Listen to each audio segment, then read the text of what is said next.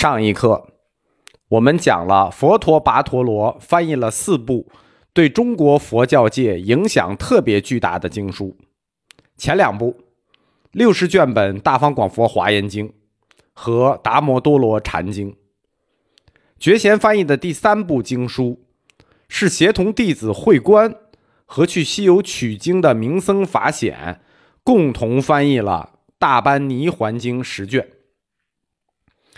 我们前面北凉译经集团讲过昙无谶，昙无谶的成名作是翻译了《大般涅盘经》，而觉贤翻译的《大般泥环经》十卷，就是那部《大般涅盘经》的前分，前一部分，由另一位西游的名僧宝云和尚笔受。那这部经的意义我们就不说了，他们的这个组合就是道场寺译经集团组合。觉贤、法显、宝云三人组共同翻译了大众部的戒律经典《摩诃僧祇律》四十卷。佛陀跋陀罗在南京道场寺译经期间，译经场的整体工作是由从长安就追随他出走的弟子慧观和慧圆主持的。慧观，那鸠摩罗什大弟子之一，工作能力极强。他围绕着师傅的易经工作，把南京道场寺发展成为南朝最大的易经中心，号称禅窟，啊，都是跟禅宗相关的那些经典，就是跟后期禅宗相关的经典，所以他这个易经中心叫禅窟。当时著名的易经家，比如说求那跋摩、僧伽跋摩、求那跋陀罗、西游的名僧智言、宝云。都被他邀请和召集到南京道场寺参与译经。慧观本人在鸠摩罗什门下就是与僧肇齐名的译学僧，他在整个译经工作的过程中担任笔受，参与了一系列重要经书的合译工作。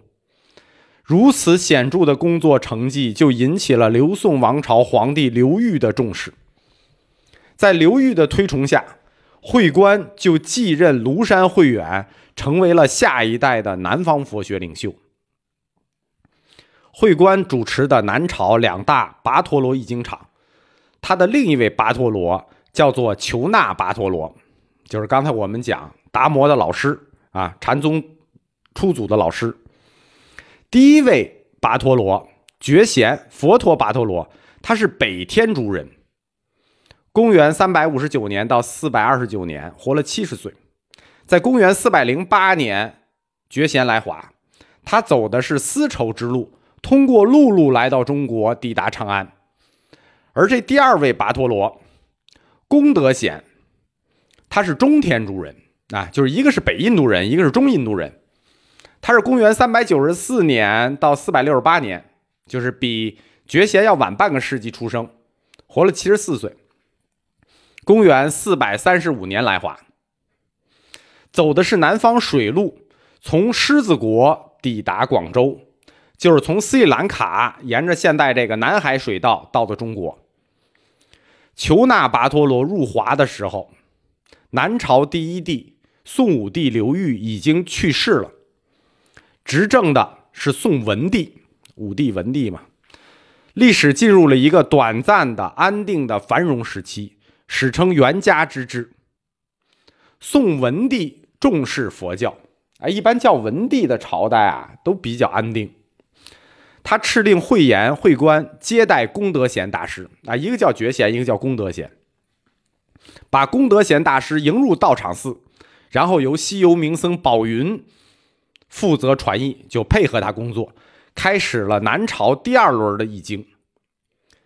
求那跋陀罗译的有《杂阿含经》《大法鼓经》《圣曼经》《楞伽经》《十二头陀经》《无量寿经》等等佛教经典。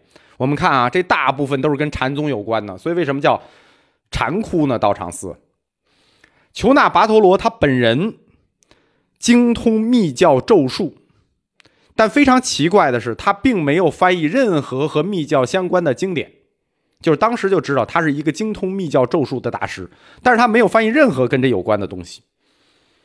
后期南朝的另一大译经家菩提流支就是说，我们说北魏还有一个易经集团，他的首领叫菩提流支，也是这种情况，就是精通密教，但没有译过任何密教经典。根据《开元释教录》的收录，功德贤大师共译经五十二部，一百三十四卷。其中极大的影响了中国佛教医学发展方向的是《圣曼经》《楞伽经》和《十二头陀经》，这都跟禅宗相关。公元四百三十六年译出的《圣曼经》，全称《圣曼狮子吼译成大方便方广经》，叫方广经啊，都是大乘经，讲的是古印度波斯涅王之女圣曼夫人的故事。此前这部经书。北凉的昙无谶和前一位跋陀罗佛陀跋陀罗都做过结义。我们日常熟知的一些佛教概念，都是圣曼经提出来的。比如一成真实、如来藏法身、自性清净心，对吧？一说自性清净心这个词哪儿来的？圣曼经里来的。圣曼经说。大成者即是佛成，你看这个概念就是他定的。大成者即是佛成，是故三成即是一成。得一成者得阿耨多罗三藐三菩提。阿耨多罗三藐三菩提即是涅盘界，涅盘界者即是如来法身。那这段不用解释，跟白话差不多。就刚才那说错了啊，这个三成即一成，这是《法华经》提出来的。那如来法身又是什么呢？圣曼经又说：“世尊，如是如来法身，不离烦恼藏，名如来藏；生死者依如来藏。”圣曼经首次提到了如来藏的定义，指出法身、法性即如来藏。如来藏是存在于生死流转的众生之中的。不要脱离生死世界，去另外寻找什么彼岸世界。